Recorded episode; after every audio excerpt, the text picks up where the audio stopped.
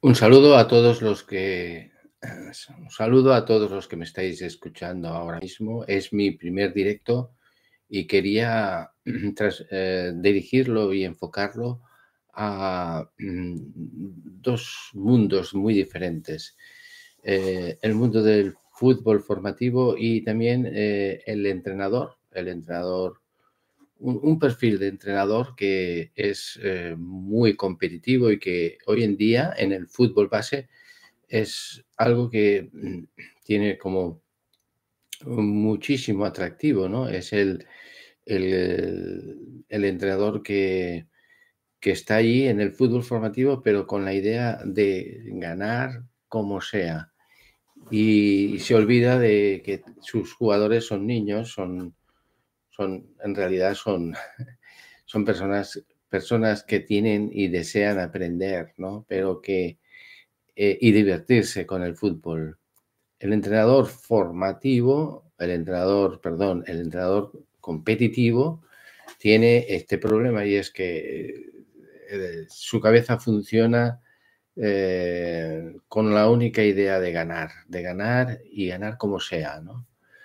Y ante todo esto, pues eh, generé hace poco un eh, artículo eh, que me gustó. Mm, me, pareció que podía ser interesante desglosarlo ahora en un directo porque es bastante original la fórmula, ¿no? O sea, la idea, la idea un poquito tiende a esto, ¿no? De decir, bueno, pues, ¿qué es lo que un niño piensa sobre, sobre su entrenador. Entonces es, es, un entrenador competitivo y él es un chico, pues no sé, aproximadamente puede tener 12 años, ¿no? ¿Y qué, es lo que tiene en la cabeza? ¿Qué es lo que piensa constantemente a lo largo de, pues no sé, de un partido, antes del partido, después del, durante el partido, después del partido? Todo, todo lo que el niño a esta edad piensa cuando está siendo dirigido por un entrenador competitivo. Puede ser interesante porque muchas veces, eh, no, lo normal es que los entrenadores no pueden saber nunca qué es lo que piensan los jugadores. Pueden interpretarlo, pueden adivinarlo, pero no lo saben. ¿eh? Y hoy, pues, lo abrimos, abrimos el pensamiento de, esto, de este jugador que puede ser interesante el, tenerlo como más en cuenta, ¿no? Entonces el relato empieza así, ¿no? Dice, estoy muy nervioso. Bueno, estoy, estoy nervioso. Lógicamente, un, niño de 12 años, pues cuando antes de empezar un partido, pues está, está nervioso, es lógico, eh, porque tiene una incertidumbre, eh, eh, tiene, no sabe cómo va a resolverse el partido, no sabe cómo será el equipo, el equipo rival porque eh, no lo conoce, las circunstancias que, que incurrirán, no sabe si va a hacer un buen partido o no. O sea, hay mucha incertidumbre y por lo tanto no tiene seguridad. Pero esto es normal, esto es parte del juego. Y por lo tanto, esto no nos tiene que preocupar si un chico está nervioso. Incluso los jugadores profesionales también están nerviosos cuando, cuando van a jugar un partido. Lo que pasa es que son capaces de, asumir ese, miedo, miedo a, ver, no sé, no sabes muy bien qué es lo que puede ocurrir, pero en cuanto empieza el partido, ya ese miedo en el futbolista profesional desaparece. Y entonces este chico eh, bueno, dice, dentro de una hora voy, voy a tener ese partido y, bueno, la verdad es que el equipo en el que estoy no, no funciona muy bien, eh, no estamos, no, estamos, no estamos teniendo buenos resultados. Mm, y entonces, claro, uno piensa, eh, este chico piensa, bueno, y no, no creo que sea culpa nuestra solamente. Y aquí atentos porque dice algo importante. Dice, pienso que también el entrenador tiene parte de esa culpa. Estamos ya entonces entrando en esa relación entre el entrenador y el jugador. Y este jugador eh, está diciendo, está transmitiendo eh, un mensaje importante y es que su entrenador tiene parte de culpa. ¿Y por qué tiene culpa? ¿Por qué él piensa que tiene culpa? Bueno, pues eso lógicamente lo tenemos que eh, ir desglosando durante este rato, ¿no? Pero tampoco se atreve a decir claramente, no, es que la culpa es del entrenador, porque nosotros hacemos lo que podemos, ¿no? No, no actúa así. Este chico que, bueno, pues quiere ser, sincero mientras va pensando estas cosas, pues lo que está diciendo en realidad es que mi entrenador sabe mucho y, me está enseñando muchas cosas. Sin embargo, hay algo que no sabe cómo expresarlo, pero hay algo que mm, no está bien, que no le gusta. Hay algo del entrenador que no... Y bueno, claro, esto, esto pero es así. Esto, es lo que piensa un chico a estas edades cuando tiene un entrenador competitivo, excesivamente competitivo, ¿no? Y uno tiene que pensar, ¿no? Y plantearse que, quizá el, el miedo, el miedo que él tiene, es un miedo, además del miedo que hemos expresado antes, ¿no? Es un miedo a fallar, pero no a fallar en el partido, sino a fallarle. Y aquí está la clave de lo que quería transmitiros, ¿no? Eh, a los que me estáis escuchando ahora.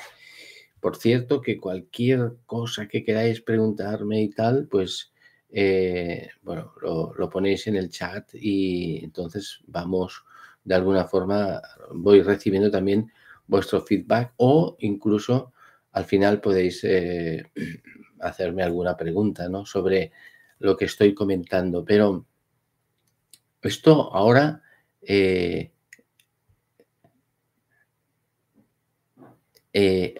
ahora estamos ya en, en, la clave, ¿no? Que es que mm, este, este entrenador, de alguna forma, al ser tan competitivo, pues le está, le está mm, de algún, bloqueando, está bloqueándolo le está haciendo, le está frenando en su progresión. Porque él ha dicho, o sea, no se lo dice directamente, es lo que está pensando, ¿no? Es que tengo miedo a fallarle a él. No miedo a fallar yo, que bueno, que lo puedo tener, pero, pero, no, no es lo que me bloquea más. O eso me puede frenar un poco, pero es que encima tengo un personaje externo a mí, que es el entrenador, que me lleva a, a tener esa sensación de decir, ojo, no puedo fallarle, porque la que me espera si, me, si fallo, si no respondo a lo que él me está pidiendo y sugiriendo, pues... Y tengo miedo, tengo miedo de fallarle, tengo un miedo atroz. Y entonces, bueno, esto eh, eh, llega un momento pues que el chico pues ya va al vestuario, porque esto es un relato completo, ¿no? Hasta, hasta el final de, del partido, ¿no? Y él llega al vestuario y claro, ve y nota el ambiente que hay entre todos los, eh, los del equipo y se da cuenta que tienen el mismo miedo que él. Es un miedo atroz ¿A qué? Pues ya te digo, a, poder fallarle a su entrenador. Es algo que, les, les, hace temblar. Bien, el entrenador llega, lógicamente, y, tiene todo preparado, pero de forma exhaustiva, porque es, es un entrenador, es un entrenador mm, que sabe mucho. Es, es que el entrenador competitivo es un entrenador que tiene unos buenos estudios, está bien preparado.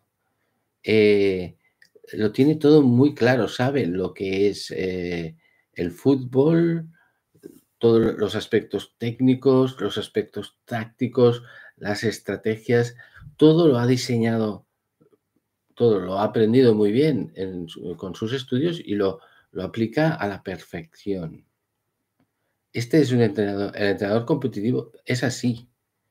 Es un entrenador eh, que, que lo tiene todo milimetrado y espera que sus jugadores le respondan también milimetradamente. El problema que tenemos no, no es solamente del entrenador, porque el, entrenador ha recibido esta formación en, en, sus estudios, pues eh, faltan siempre estos complementos que son, están más relacionados con el fútbol formativo. ha estudiado muy bien en lo que es el fútbol profesional, porque estos entrenadores piensan eh, en llegar de alguna forma al fútbol profesional y, y estudian esto, estudian cómo entrenar a un equipo profesional. Pero cuando terminan de estudiar esto, inmediatamente les destinan, o su primer trabajo es un equipo de fútbol formativo, de fútbol base, donde todo aquello que han estudiado no sirve. Tienen que aplicarlo y adaptarlo al fútbol formativo. Pero no, porque esto es muy difícil, porque les faltan conocimientos de pedagogía, eh, conocimientos de psicología, de eh, metodología para estas edades. Y entonces lo que hacen es aplicar un poco todos esos conceptos que han aprendido en, eh, sus estudios y lo, lo, aplican con sus jugadores, como si fueran jugadores auténticamente profesionales, ¿no? Y esto es lo que le está pasando al, al, entrenador. Y entonces llega al, al, vestuario y en el vestuario una pizarra, unas estrategias, unos movimientos de los jugadores, tú tienes que hacer esto, tú aquello, tú acuérdate que luego tienes que bajar. Bueno, los conoce muy bien a cada jugador y sabe lo que cada uno puede, puede hacer y debe hacer en el campo. Y cada partido lo mismo, repitiendo esos mismos conceptos, que no está mal repetir. Ya lo digo que es la pedagogía de la repetición es fantástica, pero no puedes estar constantemente repitiéndote, diciendo las mismas cosas de la misma forma tienes que tener la pedagogía de saber expresarlo con lo mismo, los mismos contenidos, pero de distinta forma. De tal forma que aquello siempre sea atractivo.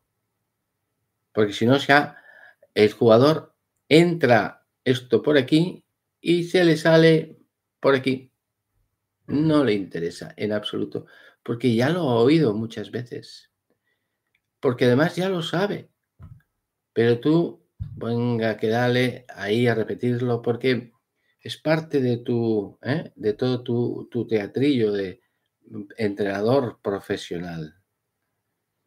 Quizá a lo mejor también te puede, te puede faltar el, ser más comunicativo y la comunicación, algo que tampoco se trabaja en, los estudios de, de entrenador, cuando es tan necesario porque constantemente estás comunicando eh, conceptos, ideas, conocimientos a tus jugadores.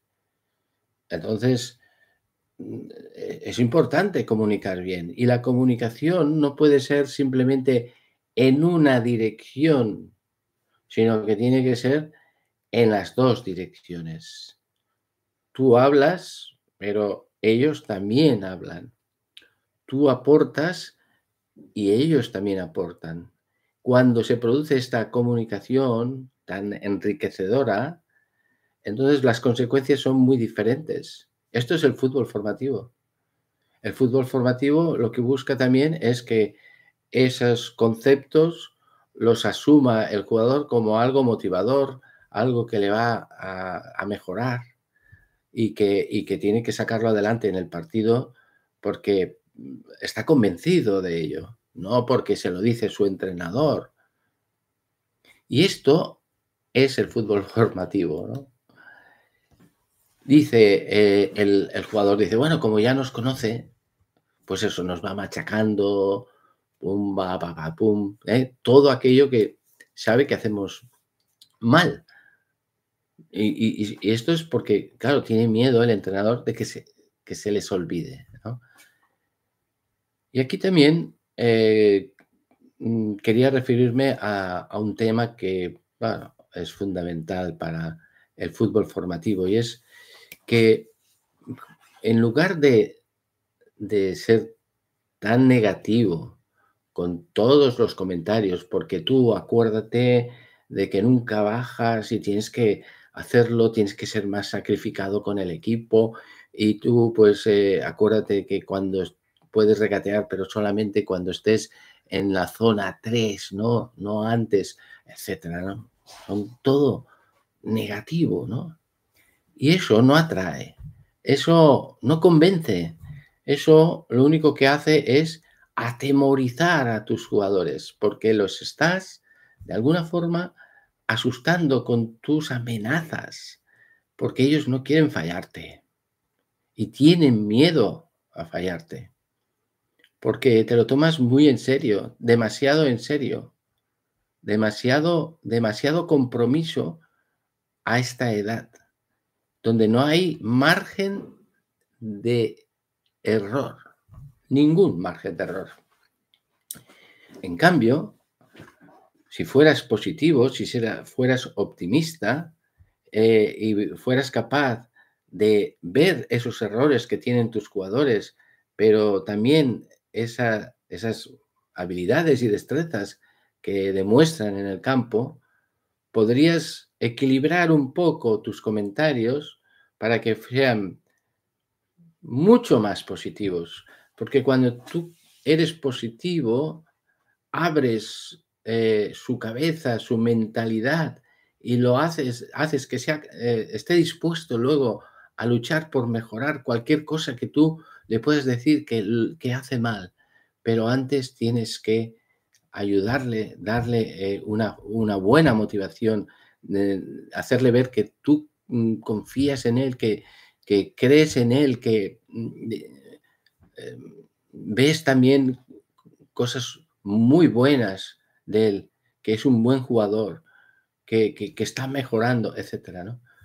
Esta es la visión del fútbol formativo, que no tiene nada que ver con eh, el, entrenador competitivo, porque este entrenador quiere resultados a corto plazo, quiere ya, ya resultados. Y para eso no hay ni una sola forma más que el apretar, apretar a los jugadores, exigirles, eh, mm, mm, gritarles, eh, amenazarles.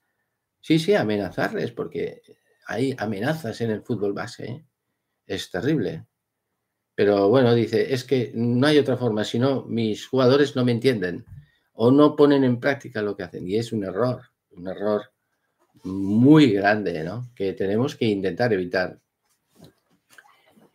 Porque si no, el jugador, lo que eh, este, el jugador, en este caso, el jugador al que estamos, que estamos contando, ¿no? Eh, va a salir al campo bloqueado, completamente bloqueado, porque la charla que ha tenido del vestuario ha sido nefasta para ti ha sido extraordinaria porque has demostrado todos tus conocimientos, además has traído tu tablero y, has mueves las fichas para aquí y para allá. Pero este jugador que además no ha podido decir nada, no ha podido opinar, no ha podido, y le da miedo preguntarte nada, porque sabe que puede quedar en ridículo, o le puedes dar un bocinazo en, eso, en ese mismo momento, ¿no? Y entonces este jugador sale al campo temblando ese jugador no va a rendir nunca eh, al nivel que él puede rendir. Rendirá más o menos. Depende un poquito de, lo, que, de lo que él sea capaz de, eliminar dentro de, sus miedos, ¿no? Bien, y la historia, pues claro, continúa porque eh, el partido empieza y, ahí es lo peor de todo, porque eh, eso es lo que más temen eh, sus jugadores. De hecho, el, el jugador este que estamos de alguna forma interpretando o imaginando, pues claro, lo que más miedo tiene, dice, es a lo que le va a decir durante el partido. Ahora, claro, cuando estaba en el vestuario o, incluso antes de empezar la charla en el vestuario, pues estaba muy simpático, eh, incluso pues sonríe, etcétera, ¿no? Pero ah, en el momento en que ha empezado el partido y ya empiezan las primeras jugadas y tal, mm, este entrenador se transforma se transforma y se convierte en un, en un, en un, animal, perdón, pero me sale esto, ¿no? Gritando, eh, eh, eh, haciendo aspavientos, protestando al árbitro, em, peleándose con el entrenador rival, con un odio, con un... Y dices, ¿pero qué es esto?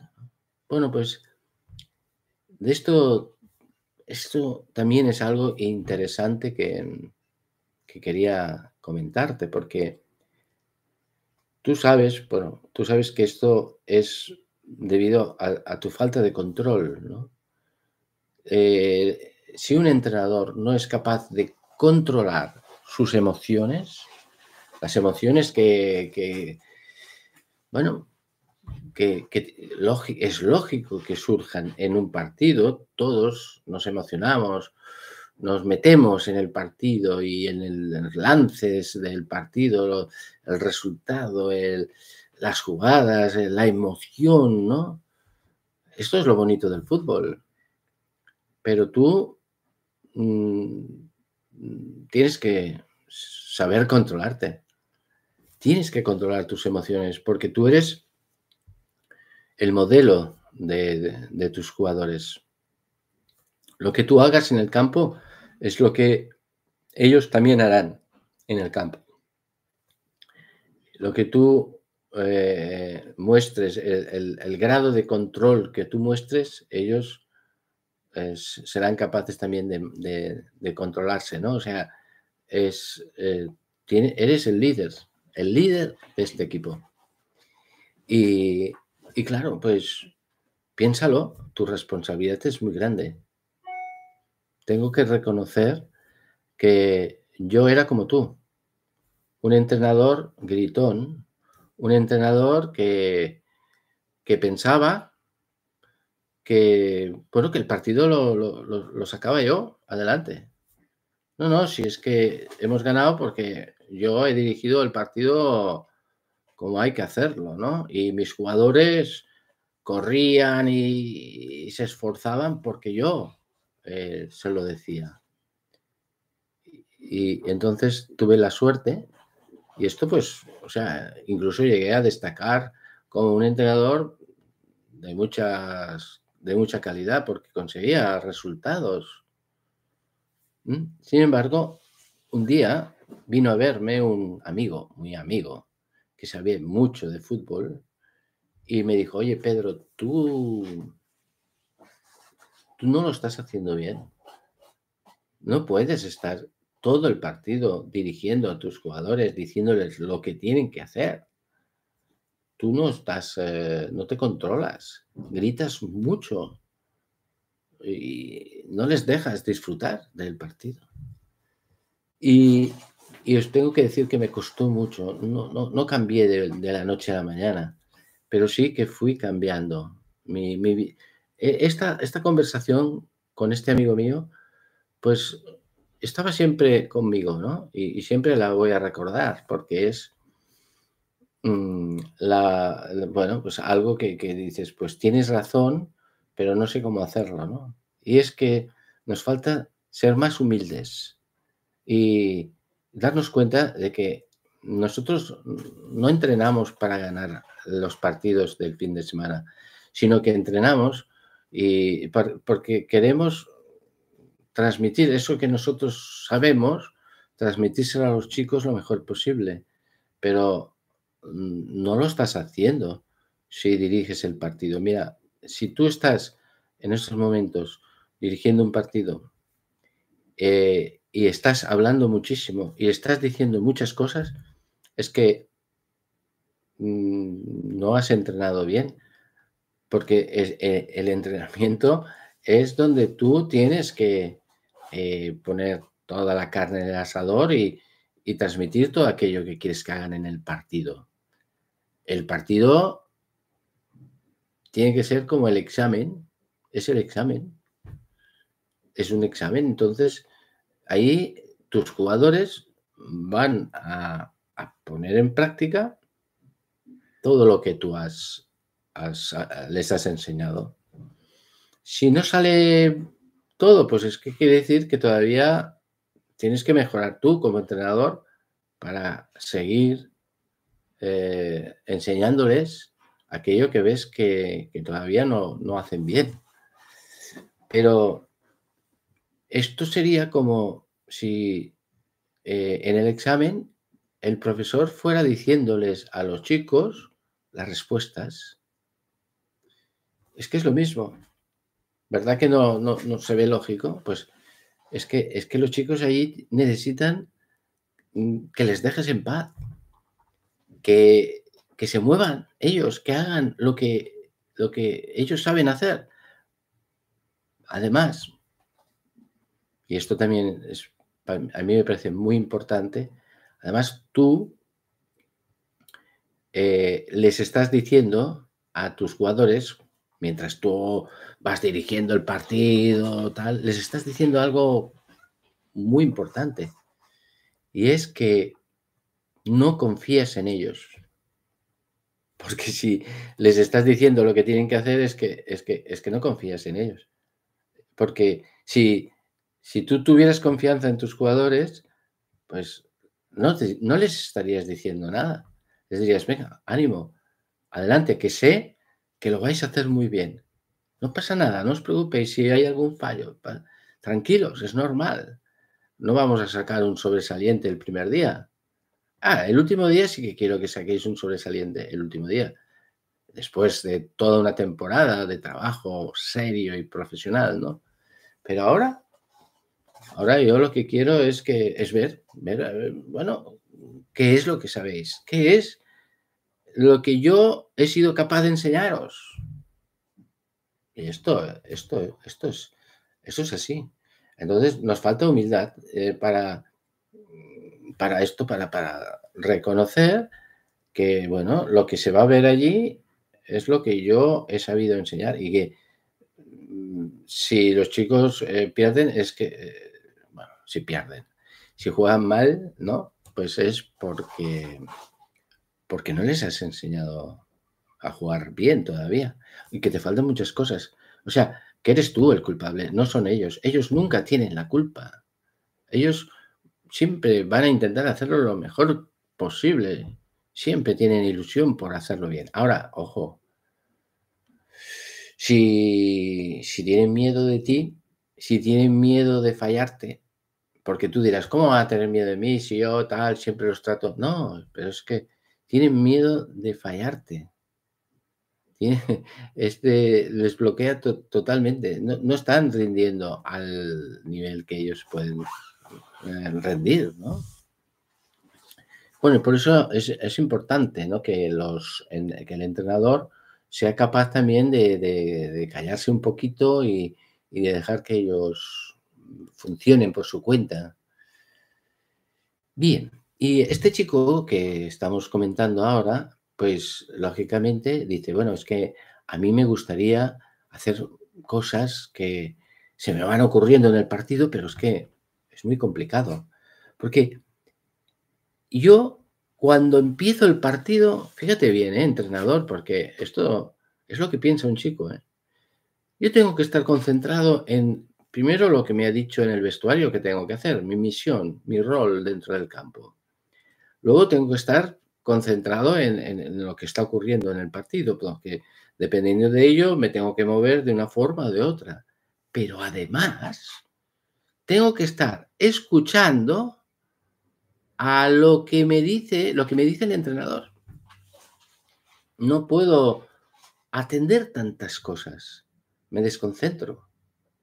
O sea que el entrenador, en realidad, que se cree que le está ayudando con sus instrucciones, pues lo que está haciendo es perder la concentración total. Es como cuando tú vas con un GPS no sé si este ejemplo te puede servir, ¿no? Pero a mí me pasa, yo voy con un GPS y no sé luego volver a ir al mismo sitio sin GPS. ¿Por qué? Porque no, no, no me he fijado por qué calles iba. Simplemente me iba fijando en las indicaciones del GPS. Vaya a la derecha, ahora eh, dé la vuelta por aquí, ahora mm, manéjese por allá. Y yo pues simplemente pues voy conduciendo y voy em, siguiendo estas instrucciones. ¿Quiero volver? No sé. Esto lo que, lo que los chicos no están aprendiendo absolutamente nada, porque tienen que estar muy pendientes. Lo primero es lo que tú les dices y después lo que pasa en el partido, imagínate. No van a ser capaces de interpretar nada, ¿no? Entonces, ellos les gustaría, por ejemplo, hacer un regate maravilloso en un... No, pero tú les dices, no, no, pasa la pelota por aquí. Entonces, ¿cuándo voy a probar cosas nuevas? ¿Cuándo voy a tener experiencias personales? Y, y luego también esto lleva que como no puedo jugar a mi fútbol, el fútbol que a mí me gusta, acabo también aburrido y harto, ¿no? Entonces, eso también es algo que tenemos que tener eh, muy en cuenta. Entonces, eh, hablemos de la ilusión también, ¿no? De los jugadores. Eso también es algo que, que es impresionante. los chicos tienen eh, una ilusión tremenda por jugar al fútbol, por divertirse con el fútbol. Pero claro, llegas tú con tus broncas y esa ilusión se pierde esta, esta ilusión que tienen por, bueno, pues por, divertirse con sus amigos en, en, cada partido y enfrentarse a rivales diferentes y, ganar y perder y esto, esa ilusión que tiene el fútbol y que atrae a tanta gente, te la estás cargando. Porque no les estás dejando jugar al fútbol. Esto es otra cosa. Incluso este chico comenta, un día me daré la vuelta, o sea, porque está en el partido y tú como entrenador, venga, gira, muévete por ahí y le diré, oye, sal tú al campo, que yo ya estoy cansado de jugar para ti. Y luego ocurre lo que ocurre, porque, bueno, tú lo debes saber, el fútbol eh, tiene una experiencia muy grande de abandono eh, a estas edades, entre los 12, 13, 14 años, porque no se divierte, no se divierte contigo, eh, se aburre, no solo se aburre, sino que lo pasa mal. Pero eso sí, tú cada domingo ganas tu partido, saltas de alegría con cada gol que mete tus... Pero, pero eso no es el fútbol que ellos quieren. Quieren otro fútbol, quieren su fútbol, hecho por ellos, fabricado por ellos, donde ningún adulto les, les, les moleste. ¿no? Los adultos están para ayudar, para apoyar, pero no para manejar a los jugadores. Y eso es lo que es como un, una partida de ajedrez. Cada entrenador tiene sus, piezas, ¿no? y luego pues las va moviendo. Las piezas, si no las mueve el entrenador, se quedan quietas. O sea, no pueden, no pueden.